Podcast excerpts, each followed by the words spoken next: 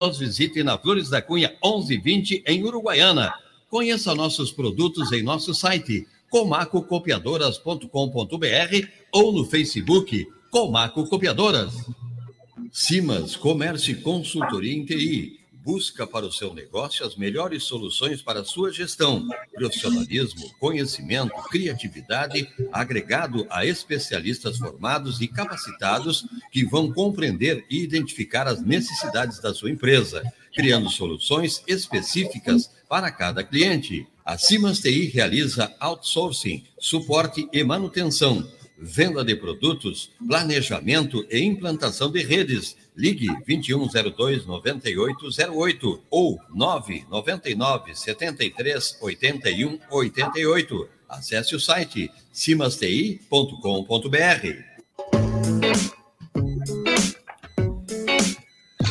Estamos com 8 horas e 5 minutos. Estamos chegando nesta quinta-feira, dia 22 de fevereiro, pelo menos aqui na sede da 97.7, a temperatura está em 24 graus. Estamos aqui já para conversar com todo o time que está a postos para levar muita informação na área de tecnologia. Já dando o primeiro bom dia, bem-vindo ao grande Pedro. Pedro, da Comaco Copiadora, seja bem-vindo, Pedrinho. Bom dia, Pérez. Bom dia aos colegas de programa. Bom dia a todos os nossos ouvintes. Estamos aqui retornando de umas pequenas férias. Né? Merecidas, e, merecidas. E, e, e, eu, eu, semana, semana passada, eu ouvi uma parte do programa, vi que o Simas, coitado, estava sozinho, estava difícil a coisa, mas lá onde eu estava, a conexão estava muito instável. Ah. Entrava e saía, entrava e saía, então eu não, não, não tentei entrar de lá porque não ia adiantar. Tá? Mas eu vi que o, que o, que o Simas estava sozinho, mas com, com toda a capacidade dele, levou muito bem o programa. Verdade, verdade. Paulinho da Aula Informatização, seja bem-vindo, Paulinho. Bom dia. Bom dia, bom dia, nossos fiéis ouvintes urbanos, rurais, aquáticos e todos os que se compõem a, o nosso programa nas quintas-feiras. Vamos uh, fazer um programa aí trocando informações com nossos companheiros de programa e nossos ouvintes. Maravilha. Simas da Simas Consultoria. Seja bem-vindo, Simas. Bom dia. Bom, bom, dia, Pérez. Bom dia a todos os nossos colegas de live. Bom dia a todos os ouvintes que nos acompanham aí pela Facebook, rádios online, YouTube e outras mídias, outros streamings aí. Vamos hoje para um, um, programa quase de casa cheia, né? Como diz o tá tranquilo, faz, faz parte. A gente. Vai, está faltando o que volta em março. Já conversamos é. com ele, o Bruninho, depois da, da safra, das atividades que aumentam nesta época, em março estará conosco. E o Atil da Benet, que no último programa deu um probleminha. Atil, eu já estava preparado, esperando aqui, ó, para o programa aqui no estúdio, caso, caso desse algum problema, meu amigo. Eu já estava preparado. Aqui. Bom dia, seja bem-vindo. Bom dia. Bom dia a todos os amigos de tecnologia. Bom dia à nossa audiência fantástica de todas as quintas-feiras. É, realmente, no último programa, o, o microfone do meu computador, do meu notebook não funcionou, e aí eu perdi praticamente todo o tempo do, do programa é, procurando e usando um utilitário, tive que inclusive usar o Drive Buster para eh, reconfigurar toda a parte de, de, de som do notebook. Isso, o, o Simas, eu estava, eu tava, eu, eu, eu escutar, eu não conseguia me comunicar com vocês. E realmente, Simas, foi de uma atualização, né, que é, deu essa, esse problema todo, eu perdi toda parte de, de, de áudio ficou completamente des, des, é, não funcional. Né? É, tem, ah, ele não respondia vários... nenhuma requisição. É, a gente viu ocorrer isso em vários clientes, a parte de áudio cair é. fora. E computadores, é. notebooks Acer, né, a gente viu cair a placa de rede na atualização. Né? Ah, uma, uma, maravilha, é, é, então, tudo, tudo, de bom é. assim na atualização. É, mas, é, então, levando, a brincadeira, levando a brincadeira, os mais antigos, parece um andaço, porque aqui nós ficamos, nós ficamos totalmente sem um inâmbio outro dia, e o Mauro deu uma ajeitada aqui para nós até chegar uma placa nova. Parece que pegou todo mundo de surpresa, né? É, é, é, é são coisas da tecnologia, né? Pois é. é. Às vezes acontece isso, a gente sabe que isso é. Uhum. Só que nos deixa numa situação bem, difícil, bem difícil, difícil porque é, quando justamente ele se manifesta quando tu vais utilizá-lo, né? É verdade. No nosso é verdade. caso, foi na, na, quinta do programa. Bom, peço é desculpas a todos e tá, desejando tá a todos um bom programa, uma excelente quinta-feira para todos nós. Paulinho, eu já estou gostando desse clima, Paulinho. De dia faz um calorzinho, já está começando a amanhecer mais tarde, as temperaturas começam de, é, descer, né? Como é que vai ser essa, essa chegada ele, de final de semana e ele, a chegada do carnaval? Não, tá, vai, vai ficando melhor, né? Então, por exemplo, hoje, hoje dia 22 do 2 de 2024, é, tá 24 graus, a sensação térmica também de 24, né? Então, isso é um bom sinal, não é aquelas que dão, né? Então, ela vai com sol hoje e vai ficar entre 22 e 33 graus. Amanhã, sexta-feira, a mínima de 23 graus e máxima de 35 com sol também. Sábado, é, mínima de 24 e máxima de 34. É, domingo, nublado, 24 a 33. E daí depois, segunda e terça, tem uma promessa de chuva. É, Segunda-feira, 18 milímetros e, e terça-feira, 2 milímetros. E a temperatura também vai variando entre 23 e 31.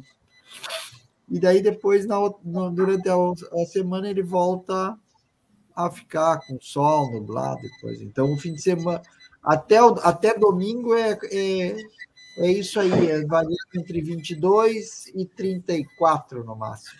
Uhum. Pessoal, nós estamos agora com 8 e 12, assunto não vai faltar, não é mesmo? Pois é, gente.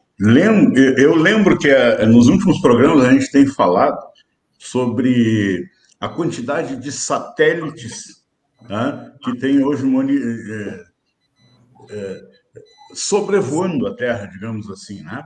E aí eu achei uma matéria que diz o seguinte, ó, o avô dos satélites de monitoramento, o europeu ERS-2, vai cair na Terra. Ele é um satélite espacial europeu que foi pioneiro na observação da Terra deve cair nas próximas horas após ser desativado e ter sua altitude reduzida pelos cientistas. O satélite europeu de sensoriamento remoto da Terra pesava cerca de duas toneladas e meia. É, o ERS-2 é uma plataforma de observação com tecnologia de ponta quando foi lançado em, em 1995 e ele ajudou a forjar as tecnologias que agora são usadas para monitorar o planeta. A atividade do aparelho diminuiu gradualmente desde o encerramento das operações dele em 2011. Veja só, ele foi parou de trabalhar em 2011, mas até agora estava lá em cima.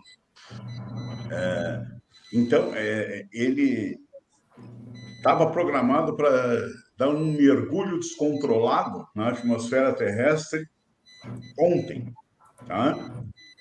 E a gente já tem até a atualização que realmente ele ontem entrou na atmosfera da Terra, tá? É, em torno das 17h20, mais ou menos, e caiu lá no, no Oceano Pacífico, entre o Alasca e o Havaí. Tá? Bom, é, a Agência Espacial Europeia afirma que a maior parte do satélite de duas toneladas vai, vai queimar e se desfazer durante a descida. É possível que algumas peças mais robustas possam suportar um intenso aquecimento e a queda em alta velocidade, mas o mais provável era realmente que ele caísse no mar. Tá? Vale a pena destacar que nenhum dos elementos que podem entrar na atmosfera e atingir a superfície é radioativo ou tóxico. Tá? O ERS-2 monitorava inundações, media as temperaturas continentais da superfície oceânica, rastreava o movimento de campos de gelo e observava a deformação do solo durante os terremotos. Tá? E esse satélite, especificamente o ERS-2, introduziu uma nova possibilidade de avaliar a camada de ozônio que protege a Terra. Em termos de tecnologia, é possível traçar uma linha direta desde o ERS-2 até os modernos satélites europeus, o Copérnicos e o Sentinel, que monitoram o planeta no lugar do ERS-2. Tá? É, agora, como ele, ele já caiu, né? já, já teve a queda, essa notícia eu vi ontem e foi no final da tarde que ele caiu. Né? É, na época que ele foi lançado, não tinha grandes é, definições sobre como deveria ser feita essa reentrada na Terra. Tá? E agora, a nova Carta Zero de Detritos da Agência Espacial Europeia recomenda que o período de carência para eliminação desses objetos não exceda cinco anos. E os futuros satélites serão lançados com combustível apenas o necessário para saírem de órbita. Tá? É, a razão é óbvia. Com tantos satélites em órbita, o potencial de colisões aumentou consideravelmente.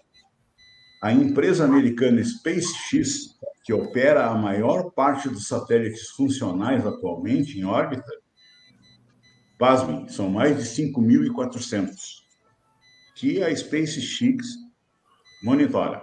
Anunciou que deverá derrubar 100 deles após descobrir que estão com alguma falha e essa falha pode aumentar uh, as dificuldades de reentrar com ele no, na atmosfera. Uh, na semana passada, a Secure World Foundation, um grupo de defesa do uso sustentável do espaço, e a Leo Labs, uma empresa norte-americana que rastreia distritos espaciais, emitiram uma declaração urgente sobre a necessidade de remover aparelhos na órbita que não funcionam mais o acúmulo de objetos abandonados na órbita da Terra continua igual. 28% dos objetos massivos de longa vida abandonados foram deixados em órbita desde a virada do século. Então, agora o pessoal está se preocupando com isso, né? Lembra que eu até brinquei que com tanto satélite, qualquer hora nós ia ter uma sombra na Terra? Pois é verdade. É. o, Pedro, é, esse satélite que ontem caiu ali entre próximo do Alasca, né? Ele uhum. ficou 29, 29 anos, sendo que os últimos 13, 14 anos ele estava desativado, né? Isso aí realmente é tem que haver uma uma legislação para que esses satélites realmente não fiquem lá como lixo, né? Lixo espacial. Porque senão. Pois é. Veja bem, olha só, só, só, só a Starlink, a SpaceX, tem 5.200. Tá? A Amazon está tá, tá agora no final desse ano e inaugura o serviço dele, que é o Curious, se não me engano o nome. É um nome meio estranho, mas é, parece que é isso aí. A China tem outros tantos. Né? No mínimo, no mínimo, aí, dentro de três, quatro anos, teremos em torno de 20 mil satélites uh, em torno da Terra e, e, numa, numa, numa distância muito, muito menor do que é desse satélite que ontem voltou. Né? Ou seja, uh, a tua brincadeira logo, logo passa a ter sentido, sim.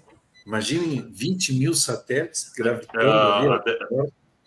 É, desculpa, até fui, fui pensar ali quanto o que, que temos de lixo uh, espacial, né? E aí cientistas estimam que cerca de 30 mil objetos né, de lixo eletrônico circulam na Terra. Entendeu? Então, e ainda tu, tem toda essa entrada de novos satélites tá dentro. Já, já tem 30 mil, imagina a quantidade de, de coisa que tem, né? É. Pois é, e, e segundo, é, segundo essa fundação, a Secure World e a Leo Labs, é, em quase 30% dos objetos que estão sobrevoando não tem mais função.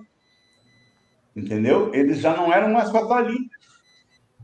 Não, literalmente ah. são lixos, é, já fazem parte do lixo espacial. É. É uma, é uma... Que só aumenta é. a cada Por isso é. a importância dessa desse retorno dos equipamentos, né?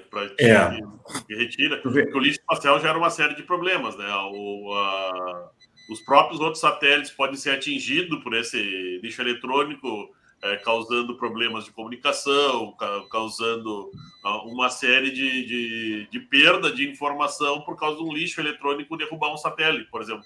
Derrubar é. no, dizer, no, no modo de dizer, não que um satélite vai cair de fato, mas que vai cair a transmissão daquele satélite quando ele claro, cair, tornar ele né? dependendo de onde pega um lixo eletrônico pode simplesmente inutilizar um satélite né? olha gente fazendo uma, uma, comparação mas uma comparação até até certo ponto ridícula mas eu vou fazer igual a gente vê a quantidade de fios pendurados nos nossos postes sem necessidade que não estão mais sendo utilizados e as é. companhias não retiram isso Agora, tu imagina retirar satélites que estão em órbita, que é bem mais complicado do que tirar fio.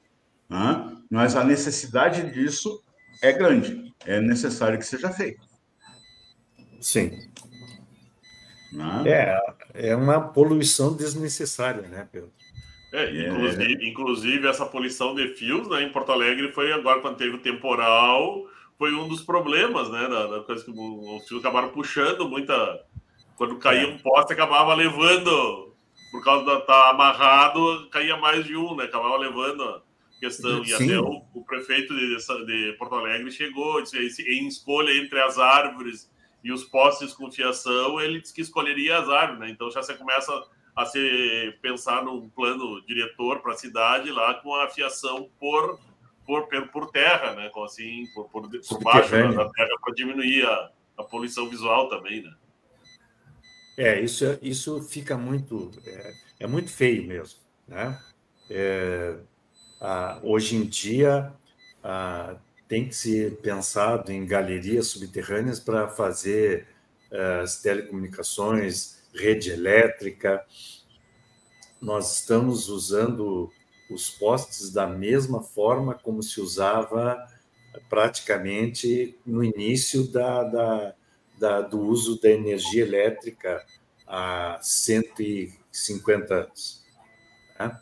Então, isso aí realmente não tem, não tem mais o porquê da gente ter toda essa poluição de cabos. Uh, muitas vezes, um exemplo bem, bem, uh, companhias que, por exemplo, como a Oi, que está quebrada, a Oi quebrou né? quebrou.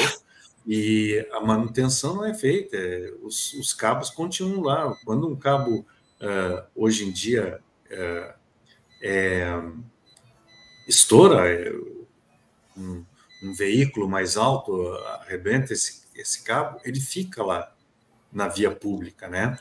E podendo causar até acidentes a, as pessoas, os transeuntes que passam, uh, motos, é, é bem complicado isso, né? E isso aí já já já já existem inclusive acidentes com, com vítimas fatais, né? É, em Passo Fundo, ano passado tiveram duas mortes de um motociclista por causa de filtro. Sim, sim, sim. Eles ah. literalmente decepam uma, uma, uma pessoa, né?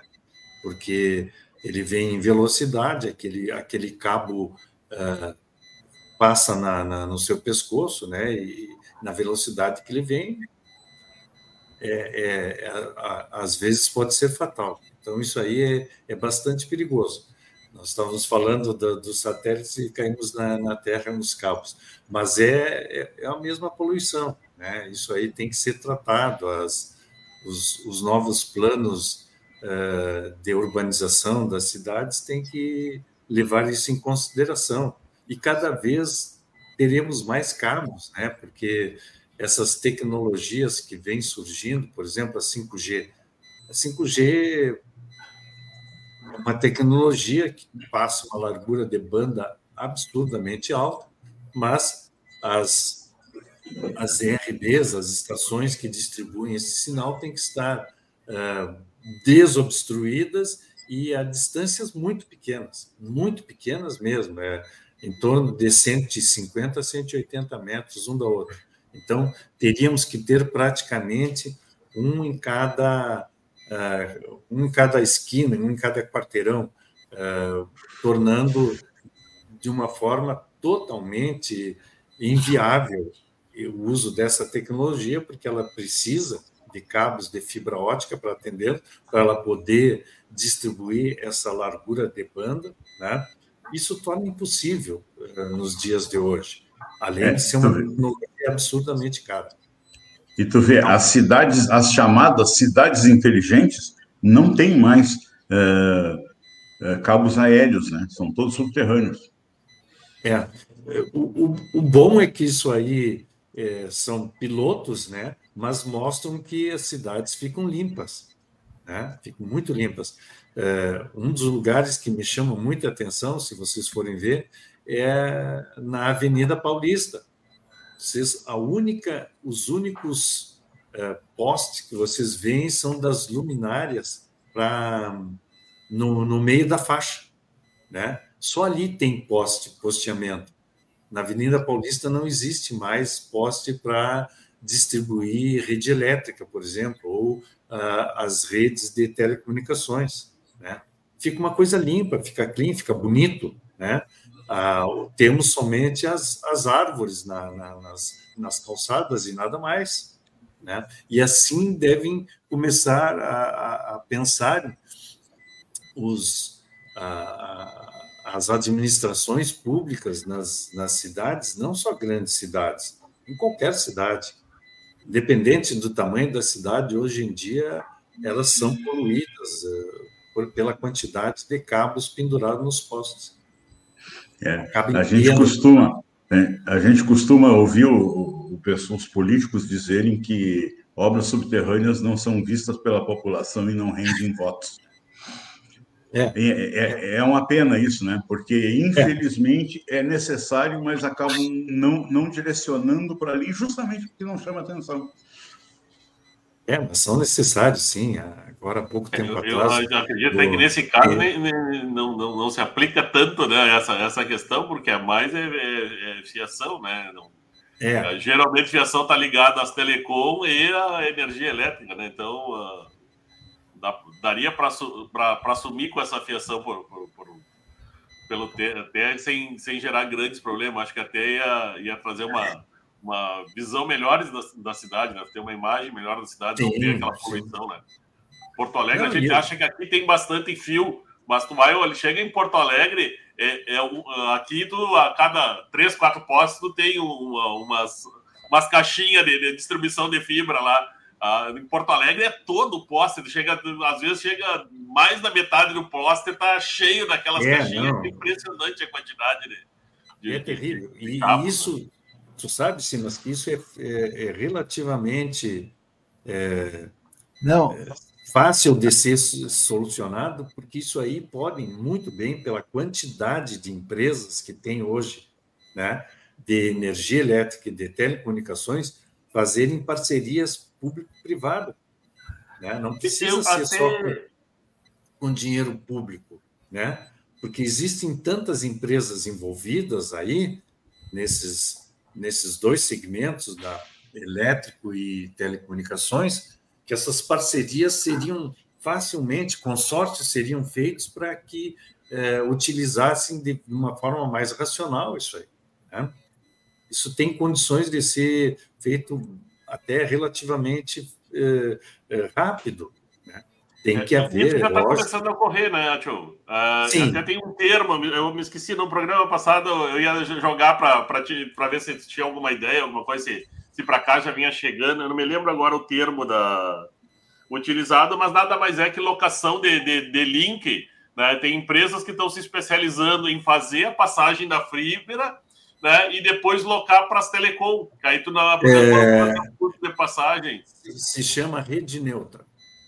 Rede neutra, é exatamente. Eu vi que tinha um termo, eu não conseguia me lembrar. É, e aí tem os locais de, de rede neutra que tem é, crescido é, bastante isso, esse mercado, né? Isso aí é. Isso aí vai, vai proliferar cada vez mais, porque é, não existe mais condições de. Se nós, volto a dizer, ah, as normas da, da, da, da ANEL e da Anatel permitem cinco passagens por poste. Cinco. Tá? Tem empresas aqui de Uruguaiana, empresas antigas que usavam os postes, que somente elas têm mais do que cinco. Tá? Então, é, ficou muito difícil, está muito difícil mesmo de trabalhar dessa forma. Então, as redes neutras vão ajudar e muito. Né? E isso aí vai fazer com que diminuam a quantidade de cabos dos postes, mas o que realmente solucionaria seriam o, esses, essas galerias né, subterrâneas, tanto para elétrico quanto para telecomunicações. Vamos torcer para que isso venha acontecer. Sim, sim, isso é uma. É, é, pode ser que demore um tempo ainda, né? mas é, é a única forma de resolver esse tipo de problema. Pode demorar um pouco, mas é dessa forma que, que será resolvido esse problema. Ah, ah, as, as redes neutras, só comentando mais uma questão da rede neutra, é interessante o, a ideia, né? Que na verdade Sim. é uma rede compartilhada, né? Então tu tem uma é, passagem é, de fibra que tu pode ter duas, dez operadoras dentro da mesma fibra, né? É, e aí o meio físico se torna um para todas elas, né? E o que diferencia é, é. cada telecom, na verdade, é os seus serviços prestados, né? O que, que vai passar de dados em cima daquela fibra.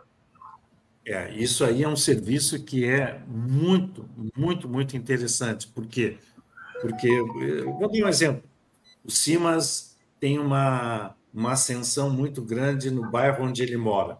Então, se ele quiser distribuir e atender a todos os clientes no bairro onde ele mora, digamos que ele tenha 300, 400 clientes, ele monta uma pequena operação né, e loca esses recursos dessas dos, dos provedores das redes neutras, que hoje no Brasil é a Vital e a BR Fibra, né, e utiliza esses recursos, ou seja, ele vai atender aos clientes dele, locando esses recursos de, de um administrador de uma rede neutra.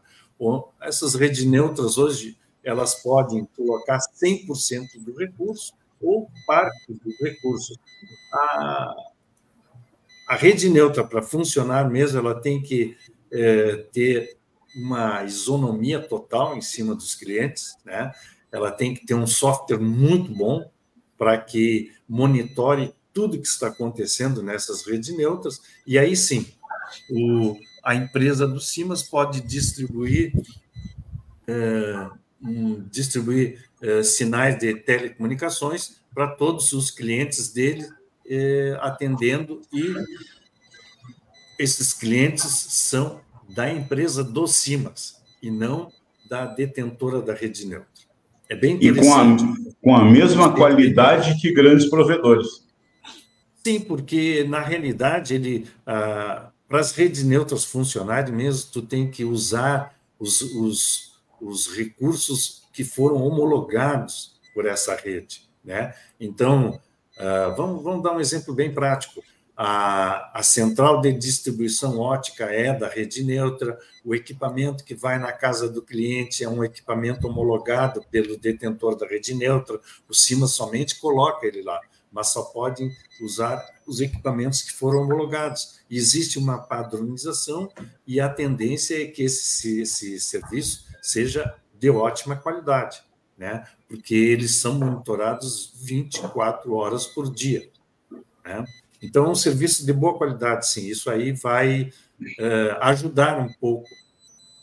Claro que, uh, pelo fato de já existirem hoje muitos, só no Brasil existem hoje aproximadamente 20 mil licenças DSCM. Né? Uh, vai demorar um pouco ainda para que as redes neutras se tornem uma grande realidade mas é um caminho, é um caminho bem bem provável que aconteçam nas telecomunicações o uso de redes neutras.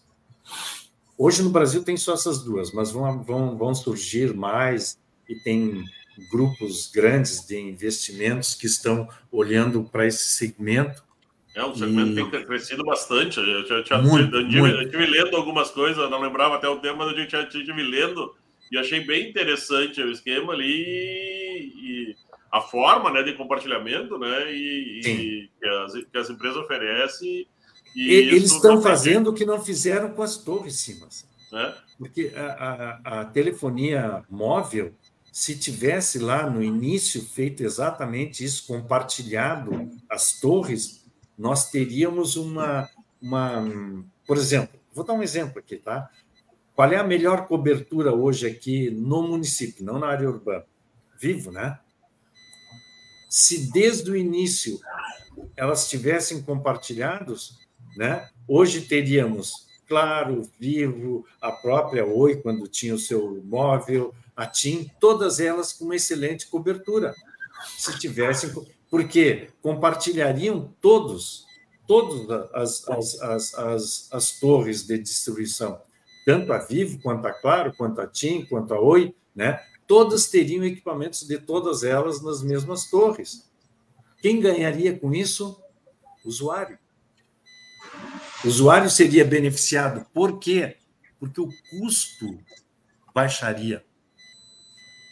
O custo da, da telefonia móvel ele é absurdamente alto no, no, Brasil, não só no Brasil, na América do Sul, porque não houve esse compartilhamento de infraestrutura. Né? Eles não compartilharam as torres. Já agora, com as redes neutras, ah, esse compartilhamento vai fazer, inclusive, que o, o, serviço se torne um pouco mais barato. Né? Porque imagina quando tu eh, tudo que tu compra em grande escala, a tendência é diminuir o valor. Né? Esses equipamentos para todas essas redes neutras seriam comprados por um, um único fornecedor, né? de um único fornecedor. E isso aí a tendência é diminuir os valores. E isso faz com que os custos é, para atender o serviço para o usuário final diminuam. Né? Todos ganham com isso, todos. É verdade. Vamos, vamos acreditar. Fala, Paulinho. Não, não, tá certo. É, não, é, enquanto não se organizarem, não tem jeito.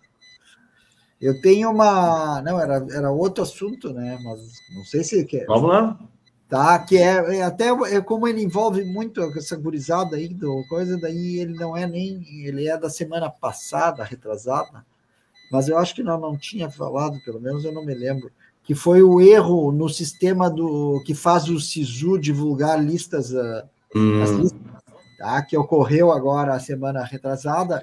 E aí eu achei bem interessante até para esclarecer, porque às vezes o cara fica pé da vida, né? Que, que que tu foi divulgada uma lista e depois a outra, e até eu achei interessante porque a gente, e, e outro dia com, com, conversando com um pai de, de aluno também, ele tinha dito por causa dessa parte da tal das cotas, né? Então, uh, o erro do sistema faz com que o SISU divulgue listas erradas. Então, os candidatos acreditaram ter passado no vestibular, mas fizer, tiraram o doce da, da, da boca. Até a, a, a foto da, da, da, notícia é justamente uma criancinha com aqueles uh, pirulito de coisa na boca. Né? Então, é, isso aí foi um erro, um erro no sistema de aprovação do sistema de seleção unificada, o SISU, que é o programa que oferece as vagas a universidades públicas através do Enem e fez o Ministério da Educação divulgar erroneamente as suas listas de classificado da, na última agora semana. No dia marcado, o resultado da seleção foi divulgado, mas a página ficou instável e saiu do ar depois de 25 minutos. Em seguida, o MEC informou que identificou problemas técnicos do sistema e reiniciou os protocolos de homologação, adiando a divulgação dos resultados. Quando a lista definitiva for divulgada, a classificação estava diferente da exibida originalmente. É... exibido originalmente. Com isso, diversos candidatos que acreditavam ter conquistado vaga acabaram perdendo seu lugar na lista de classificados. O segundo apurou a G1 com fontes ligadas no MEC, a lista foi ar precocemente antes de aplicar as, as regras das cotas. Isso teria acontecido porque nesse ano o SISU passou a contar com um novo critério de classificação, realizado em etapas. A cada fase, a lista de aprovado muda com o remanejamento dos candidatos. Isso aí é interessante porque foi o que eu justamente que conversei com, com, com esse com, com o Beto, foi, né? É, é, da maneira que como é feita, né? Então, primeiramente, todos os concorrentes concorrem às vagas da ampla concorrência. É como se não tivesse sem cota nenhuma. Então, ampla concorrência e faz uma lista. Uh, mesmo aqueles inscritos como cotistas. Os cotistas que não conseguirem se classificar na ampla, na ampla concorrência passam então a ser consideradas para as vagas das políticas afirmativas. Então, dentro das cotas, os inscritos são avaliados para as vagas de escola pública, independente da renda, deficiência ou etnia. Aqueles que não, aqueles que não forem aprovados nessa fase passam a concorrer às vagas voltadas para os alunos oriundos das escolas públicas com deficiência e, em seguida, os, os que são autodeclarados pretos, pardos e indígenas. A lista foi divulgada justamente no meio, no meio desse processo, antes de chegar ao último degrau de classificação. Então, conforme reporta o, a, a, o MEC admitiu apenas que houve uma divulgação indevida do resultado provisório, ainda não homologado. Segundo a pasta, o episódio está sendo rigorosamente uh, uh, investigado.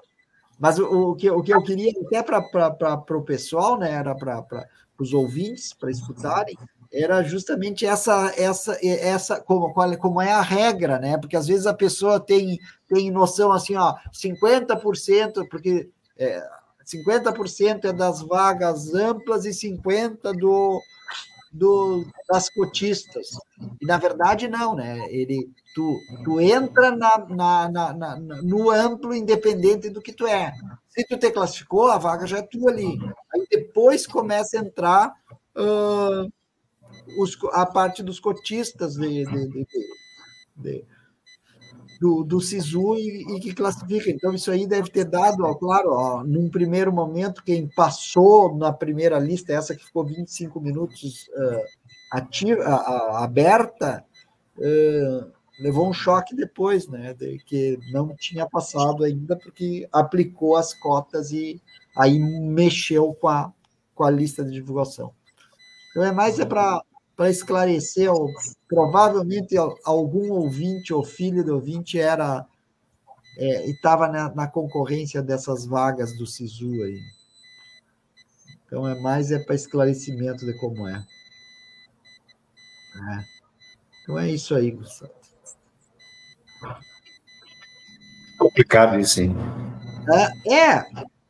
Mas, mas pelo menos a, a, a, fica, a regra fica mais porque isso aí, isso aí gera confusão. Às vezes a pessoa diz: ah, não, na, na, na, na cota ampla tem 50%, na, por exemplo, escola pública, 30%, na uh, partes negros, tantos por cento. Daí as pessoas dizem: ah, vou botar na.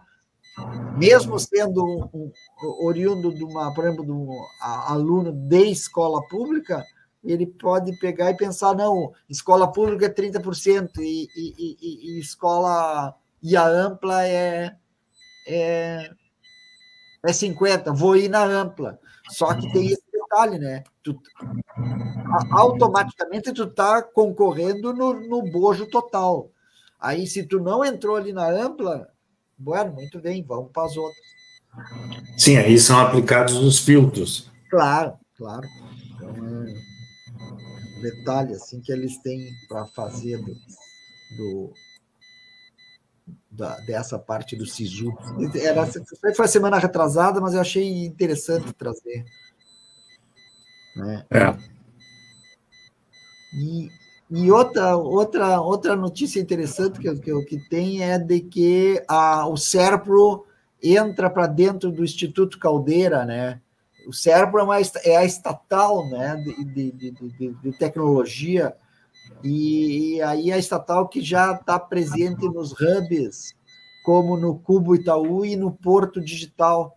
E agora ela é a maior estatal federal da área de TI e que entra para dentro do, do hub do Instituto Caldeira, que é o principal hub de inovação de, de, de Porto Alegre, do Rio Grande do Sul. Né? Então, é, o superintendente da inteligência de negócios SERPO, Alexandre Seabra, é, é, que a chegada da empresa aproxima o SERPRO das últimas tendências tecnológicas e das startups mais, com mais inovadoras, né?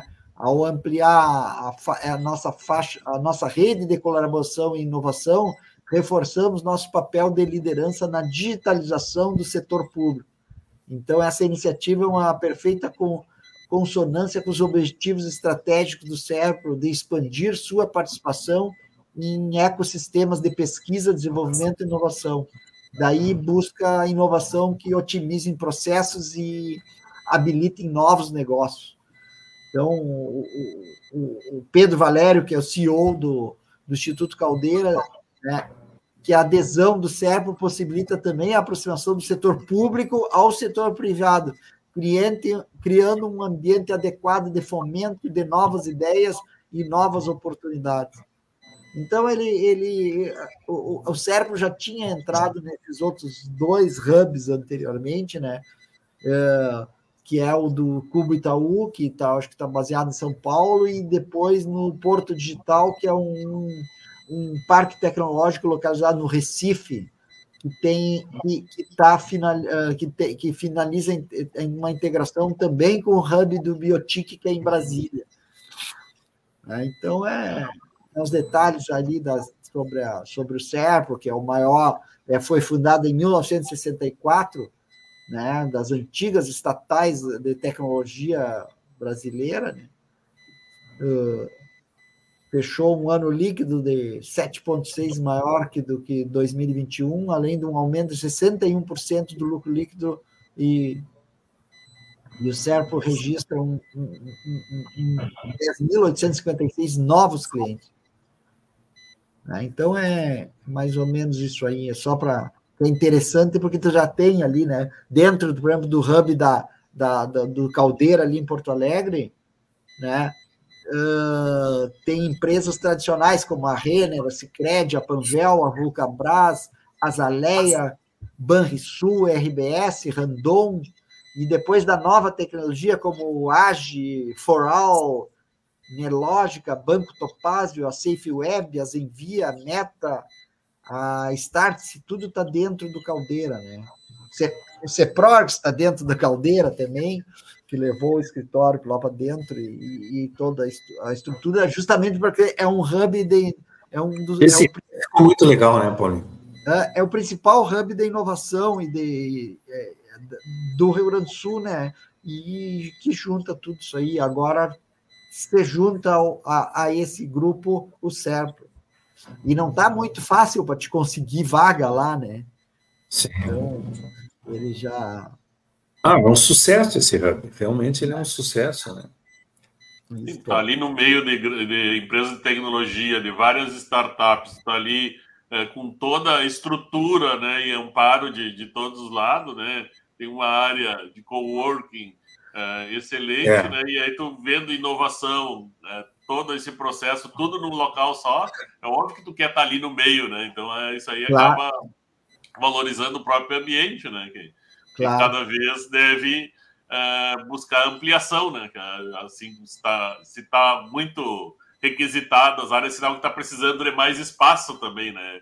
Então uh, tem que ver Ele... a possibilidade, quem sabe, do Instituto Caldeiras uh, ampliar, não, não, não sei exatamente qual é a estrutura, o que tem na não. volta, né? Porque muitas vezes tem que se apropriar, tem que fazer todo um processo mas é a ideia do nosso, entre aspas, nosso Vale do Silício, né? Era ter num local uh, várias empresas de tecnologia para que é. haja essa interação entre as empresas, haja um, um centro de desenvolvimento tecnológico dentro do Estado.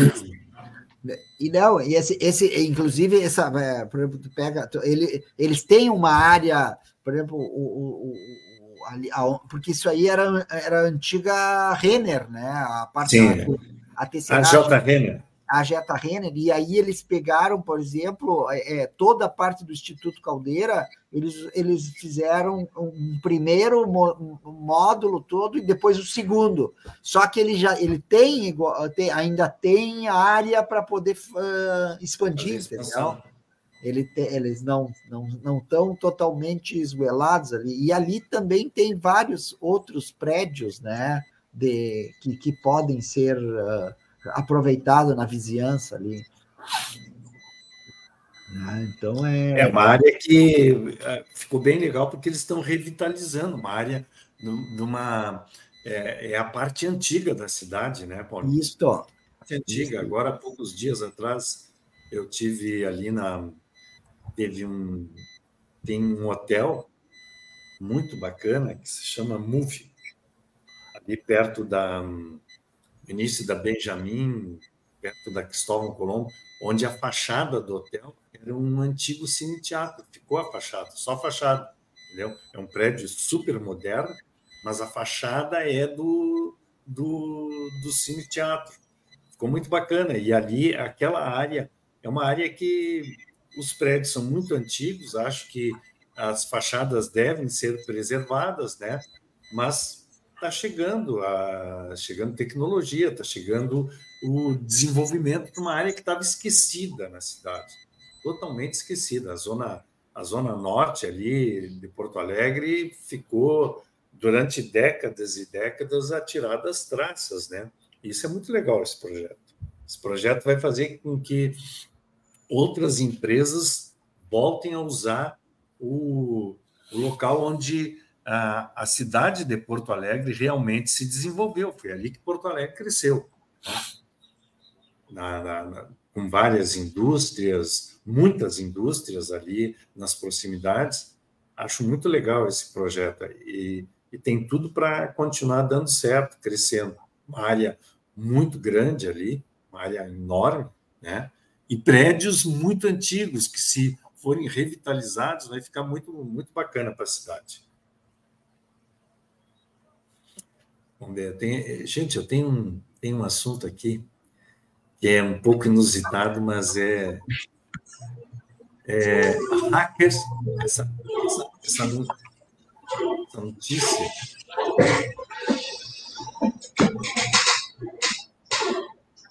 Essa notícia aqui, ela aconteceu alguns dias atrás. Hackers estão invadindo escovas de dentes elétricas. Né? É, é uma história sobre uma suposta invasão de uma empresa usando uma botnet formada por escovas de dentes hackeadas. Né? É, e tudo começou quando o jornal suíço é, Argauer é, publicou uma matéria sobre um possível ataque de negação de serviço, um DDoS, né, de enormes proporções contra uma empresa local. O fato mais surpreendente é que para isso foi utilizada uma butonete composta de 3 milhões de escovas de dentes inteligentes sequestradas e ordenadas a acessar o servidor da vítima. O caso repercutiu bastante no meio da cibersegurança, com vários eh, comentários de pessoas surpresas né, com a audácia dos invasores e de como é, estamos assim realmente vulneráveis, né, ao utilizar tantos dispositivos conectados. Entretanto, novas evidências obtidas pelo site Brickman Computer dão a entender que a história é falsa e nem sequer foi apresentada como verdadeiro pela Fortinet, empresa de segurança que serviu de fonte para a reportagem uh, quando ela ocorreu, né? as pistas sobre a falta de veracidade, no caso, começam com a leitura do texto original. A reportagem não traz muitos detalhes concretos, como o nome da empresa invadida ou a marca de escovas de dentes citadas. Né? E também não há detalhes como uh, a invasão de fato ocorreu. Uh, para um número tão grande de objetos iguais serem usados como butonete, primeiro seria necessário enviar uma atualização de um firmware né, para todos esses dispositivos, e então toda a legião de escovas ficaria uh, escrava dessa, desse ataque. Em um comunicado enviado ao Blipping Computer, a Fortinet comentou que usou o caso durante uma entrevista apenas como uma ilustração de um tipo de ataque e não como um ataque real baseado em pesquisas. A companhia disse ainda que não detectou atividades de botnets conhecendo envolvendo essas escovas de dente. A hipótese mais provável, portanto, é de algum erro de tradução interpretação ou comunicação entre o jornal e a Fortinet, é, que acabou virando um telefone sem fio e transformou um exemplo em um falso incidente. Por outro lado, o jornalista responsável pelo artigo original também se pronunciou. O veículo insiste que a história foi apresentada como um exemplo real e revisado pela própria companhia de cibersegurança. Ou seja, Revisado aí. Revisado. É, deu ruído na comunicação, realmente. Mas seria muito bizarro, né? Uma butonete é, formada por 3 milhões de escovas de dentes. Seria uma coisa inusitada até, né? Mas é, interessante. É, achei interessante porque isso aí se propagou realmente isso aí foi notícia muito divulgada que depois acabou até gerando alguns, alguns não muitos memes, né, na internet. A internet não perdoa esse tipo de, de problema, né? Ele, elas, elas são realmente é, em seguidinha ela vira vira meme e, e viraliza isso, né? Mas é para a gente ver como é, um assunto que talvez não tenha sido bem tratado ou não tenha sido bem entendido, ou quem o escutou eh, resolveu dar um fato maior de veracidade, pode tornar uma coisa assim bem polêmica, né? Porque isso aí ficou eh, durante dois, três dias, isso aí ficou eh, rodando, né? Inclusive era um dos assuntos que eu queria ter comentado na, na quinta-feira passada, era sobre isso aí, porque são uh, assuntos que teoricamente passariam batido, né? Uh, se a, a essa empresa de, de, segurança fez isso aí numa apresentação e deu como um exemplo do que poderia ocorrer, né? Isso mostra que hoje em dia uh, estamos realmente com uma quantidade muito grande de conexões e essas conexões, como a gente menciona há muitos anos no programa, tem que ter segurança. Tudo que está na rede hoje tem que ter segurança. Se não tiver segurança, ela está ela é propícia aos ataques, né? Como foram há, algum tempo atrás os, os DVRs, né? Que se tornaram o, o prato cheio dos hackers para invadir empresas, residências, né? Porque eles descobriram falhas no, no, no software desses DVRs que se replicavam para milhões e milhões de, de dispositivos. Né? A mesma coisa pode acontecer com escovas de dentes, com eletrodomésticos inteligentes, qualquer tipo de, de dispositivo que puder receber um IP, né, se torna um provável alvo de ataque hacker. Né? Então, isso mostra que é, independente do dispositivo, a segurança tem que ser está é, sempre em primeiro lugar, né? Isso aí é é uma coisa que não podemos esquecer jamais.